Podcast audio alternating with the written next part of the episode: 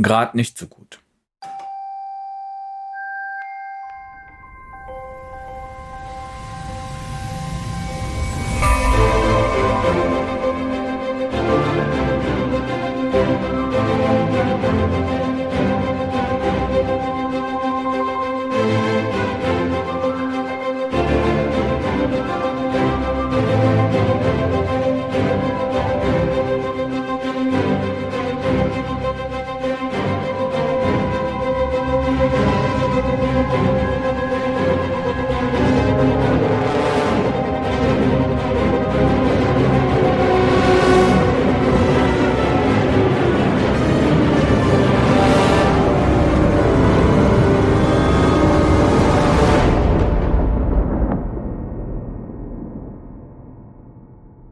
Anfang sah es noch aus wie etwas, das bloß zwischen uns auf dem Tisch lag. Ich räumte den Frühstückstisch ab. Erstmal alles vom Tisch auf die Anrichte rüber. Dein Laptop hatte eh noch von gestern Nacht neben dir auf dem Zeitschriftenstapel auf der Bank gelegen und du stelltest ihn dir wieder vors Gesicht und machtest sich wieder an die Arbeit. Als ich die Schale mit dem Brötchen wegnahm, da war darunter auf der Tischplatte irgendetwas Kleines, Dunkles, eine Fluse vielleicht. Ich achtete nicht weiter darauf und beschloss, erst einmal zu spülen, bevor ich den Tisch damit abwischen würde. Am letzten Morgen noch, da warst du auch sofort wieder am Arbeiten gewesen, hatte ich um dich herum gewischt. Kurz deine Hand mit der Maus angehoben, um mit dem Lappen drunter herzugehen und sie dann wieder hingestellt. Du hattest natürlich in diesem Moment nicht weiter arbeiten können, aber es war lustig gewesen. Es war lustig gemeint gewesen und du hattest es lustig gefunden. Musik hatte gelaufen. Ich hatte beim Wischen mitgesummt. Heute läuft auch Musik, aber nur irgendeine. Radio halt, Musik gegen die Stille. Und du siehst heute auch nicht so nach lustig finden aus. Du siehst aus nach weitermachen, nach ich will das jetzt hier gerade noch fertig kriegen. Nach ich arbeite jetzt den ganzen Tag und abends brauche ich dann ganz viel Zuwendung. Nach einem Abend von mir geht's gerade nicht so gut. Als ob ich, wenn Bell sich mal wieder erkundigt, wie es dir geht, als ob ich dann sage, gerade wieder nicht so gut. Und sie sagt, ah ja, und fragt nicht weiter. Was soll das überhaupt heißen, nicht so gut gehen? Depressive sagen sowas von sich, wenn sie mal wieder eine ihrer Phasen hinter sich haben. Mir ging's da nicht so gut. Dann vergibt man ihnen alles, was sich in der letzten Zeit vielleicht an Enttäuschung angestaut hat, denn die konnten ja nichts dafür, dass sie hier oder dort nicht da waren. Hält melde ich für depressiv? Ah, ich hoffe nicht. Ich tu's nicht. Nein, tue ich nicht. Irgendwann war dann alles, was zu spülen gab, gespült. Die Brötchen waren wieder eingefroren, die Schale im Schrank. Ich machte den Lappen nass und ging über die Tischplatte, fegte Krümel, ein Margarinenfleck und Tabakbrösel von gestern zusammen um dich herum. Ohne dich zu stören. Ich weiß genau, wie nah man dir dafür kommen kann. Dafür kenne ich dich gut genug.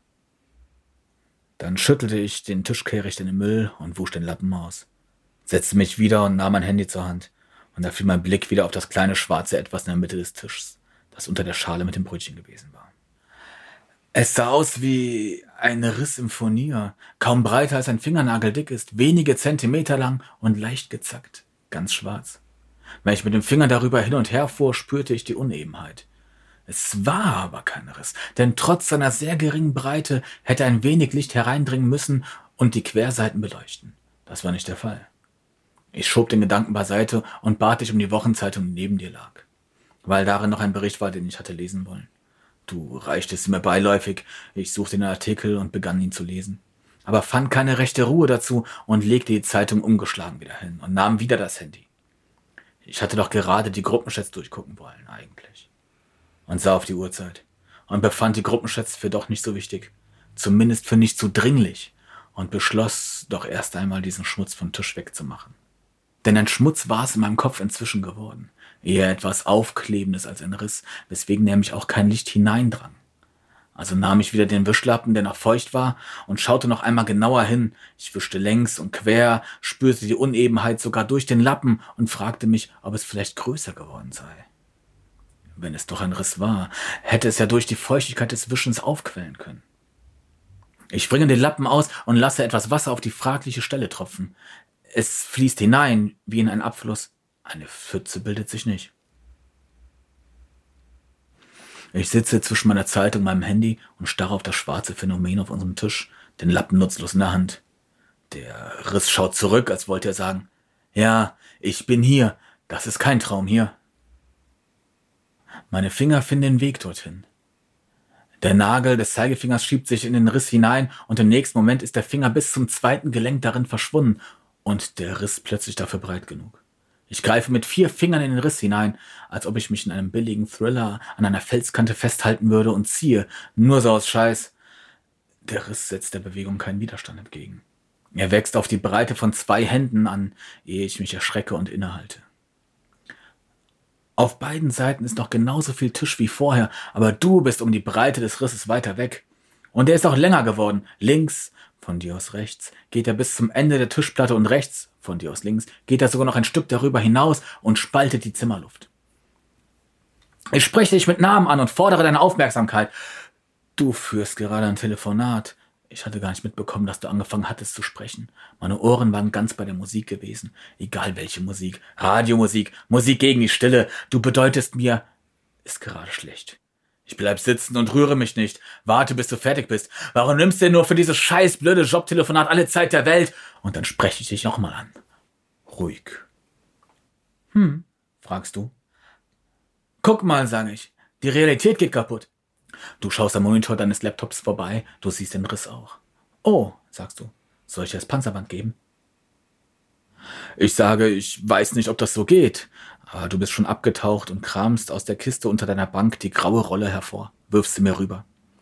Ich, ich guck mal, sage ich, aber eine Lösung ist das nicht. Nein, sagst du, da hast du recht, da müssen wir uns mal richtig drum kümmern.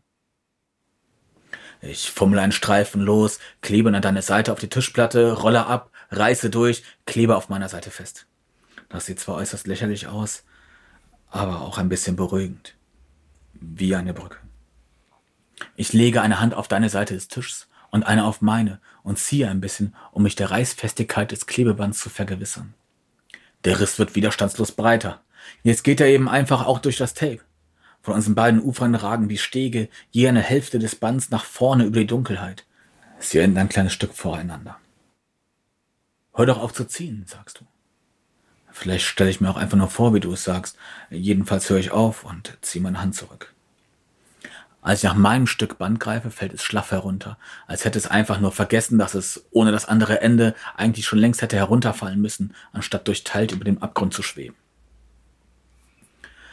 Ich überlege, dich noch einmal anzusprechen, weiß aber nicht, ob du mich hören könntest. Der Riss ist jetzt so breit, wie mein Arm lang ist und teilt die Küche einmal ganz. In deinem Teil sind die Eingangstür und der größere Teil des Tisches. In meinem sind der Kühlschrank und das Radio. Obwohl bei dir auch noch die Musik läuft. Ich bemerke, dass unsere Teile langsam weiter auseinandergehen. War das von Anfang an schon so gewesen? Ist es nur jetzt, wo der Riss breiter ist, so schnell geworden, dass man es bemerkt? Oder war auch das ich? Ich überlege, zu dir rüber zu springen. Jetzt ist der Abstand schon größer als unsere beiden Arme. Ich schnappe mir eine Einkaufstüte, die noch an der Rückenlehne von meinem Stuhl hängt, reiße den Kühlschrank auf und packe das Nötigste ein, das Radio auch. Als ich es ausstecke, ist es plötzlich sehr still. Eine Stille, die, die stärker ist als die bloße Abwesenheit von Lauten. Eine negative Stille, die das bereits Gehörte wieder heraussaugen will. Was hatte ich nochmal zuletzt gehört? Musik. Ganz viel Musik. Vielleicht, dass ich doch aufhören soll zu ziehen, wenn das du gewesen bist. Aber ganz sicher hattest du gesagt, dass wir uns mal darum kümmern müssten. Mal? Wann denn bitte? Da müssen wir uns jetzt drum kümmern. Ich will deinen Monitor runterklappen und deinen Computer in den Abgrund zwischen uns werfen. Und dann, dann kann von mir aus einer dieser beiden Schollen bis in die Unendlichkeit davondriften und wir zusammen auf der anderen. Ich strecke den Kopf in deine Richtung, über den Spalt. Die Finsternis schlägt mir ihre Leere in die Augen. Die Stille saugt all die lieben Dinge, die ich von dir noch im Gedächtnis habe, aus den Ohren wieder heraus und hinterlässt Leere heute von Erinnerung. Nur noch Daten ohne Gefühl. Ich will schreien, aber plötzlich bin ich mir sicher, dass die Wucht eines Schreis, wenn er denn bei dir ankommt, deine Seite nur noch weiter von meiner wegdrücken würde. Ich klammere die Panzertape-Rolle fest wie ein Amulett, aber sie bringt nichts. Sie kann nichts mehr bringen. Als ich losspringe, bist du schon so weit weg, dass ich deine Augenfarbe nicht mehr erkennen könnte. Ich springe an dir vorbei. Schwerelos, die Tüte voll Lebensmittel unter dem einen Arm, in der anderen Hand eine Rolle nutzloses Panzertape, drifte ich über dich hinweg. Und ich weiß nicht einmal, ob ich aus Versehen an dir vorbeigezielt habe oder ob ich in Wirklichkeit nur irgendwie hatte losspringen wollen, ganz ohne zu zielen. Egal, ob zu dir oder vorbei. Ich rufe. Du schaust hoch, siehst mich. Ach, sagst du, scheiße. Und du stellst dich auf die Bank und streckst dich nach mir aus und ich schleudere dir die Essenstüte entgegen und du fasst im unteren Ende, ziehst daran. Eier und Käse, ein Glas eingelegter Tomaten fliegt heraus, ein Toastbrot, eine Zucchini und eine eingeschweißte Gurke. Aber ich lasse mein Ende los und drifte weiter, über dich hinweg und weg von dir. Lasse dich mit der Gurke und dem Toast zurück. Ich behalte das Panzerband. Danke, dass du mir das rübergeworfen hattest damals übrigens. Hatte ich ja gar nicht gesagt, fällt mir ein. Danke, sag ich. Und halt die Rolle hoch. Bitte, sagst du. Naja. Und ich sag auch, naja. Und dann sind wir auseinander. Aber wohin wir auch fliegen, ich habe jetzt immer noch eine Rolle Gaffer und du hast Toastbrot und eine eingeschweißte Gurke. Und das ist sehr lächerlich. Aber alles andere wäre das genauso. Es gibt nichts, was an dieser Stelle nicht lächerlich wäre. Später benutze ich das Tape, um die Jacke von dem Mädel an dem Rahmen der Gittertür von dem Hauseingang festzumachen, wo wir uns vor dem Regen verstecken. Dann regnet es nicht mehr so weit rein und auch der neben ihr bleibt trocken, der am nächsten an der Straße sitzt. Es ist nie verkehrt, ein gutes Klebeband dabei zu haben, sage ich den jungen Leuten. Gelesen von Markus von Neuss.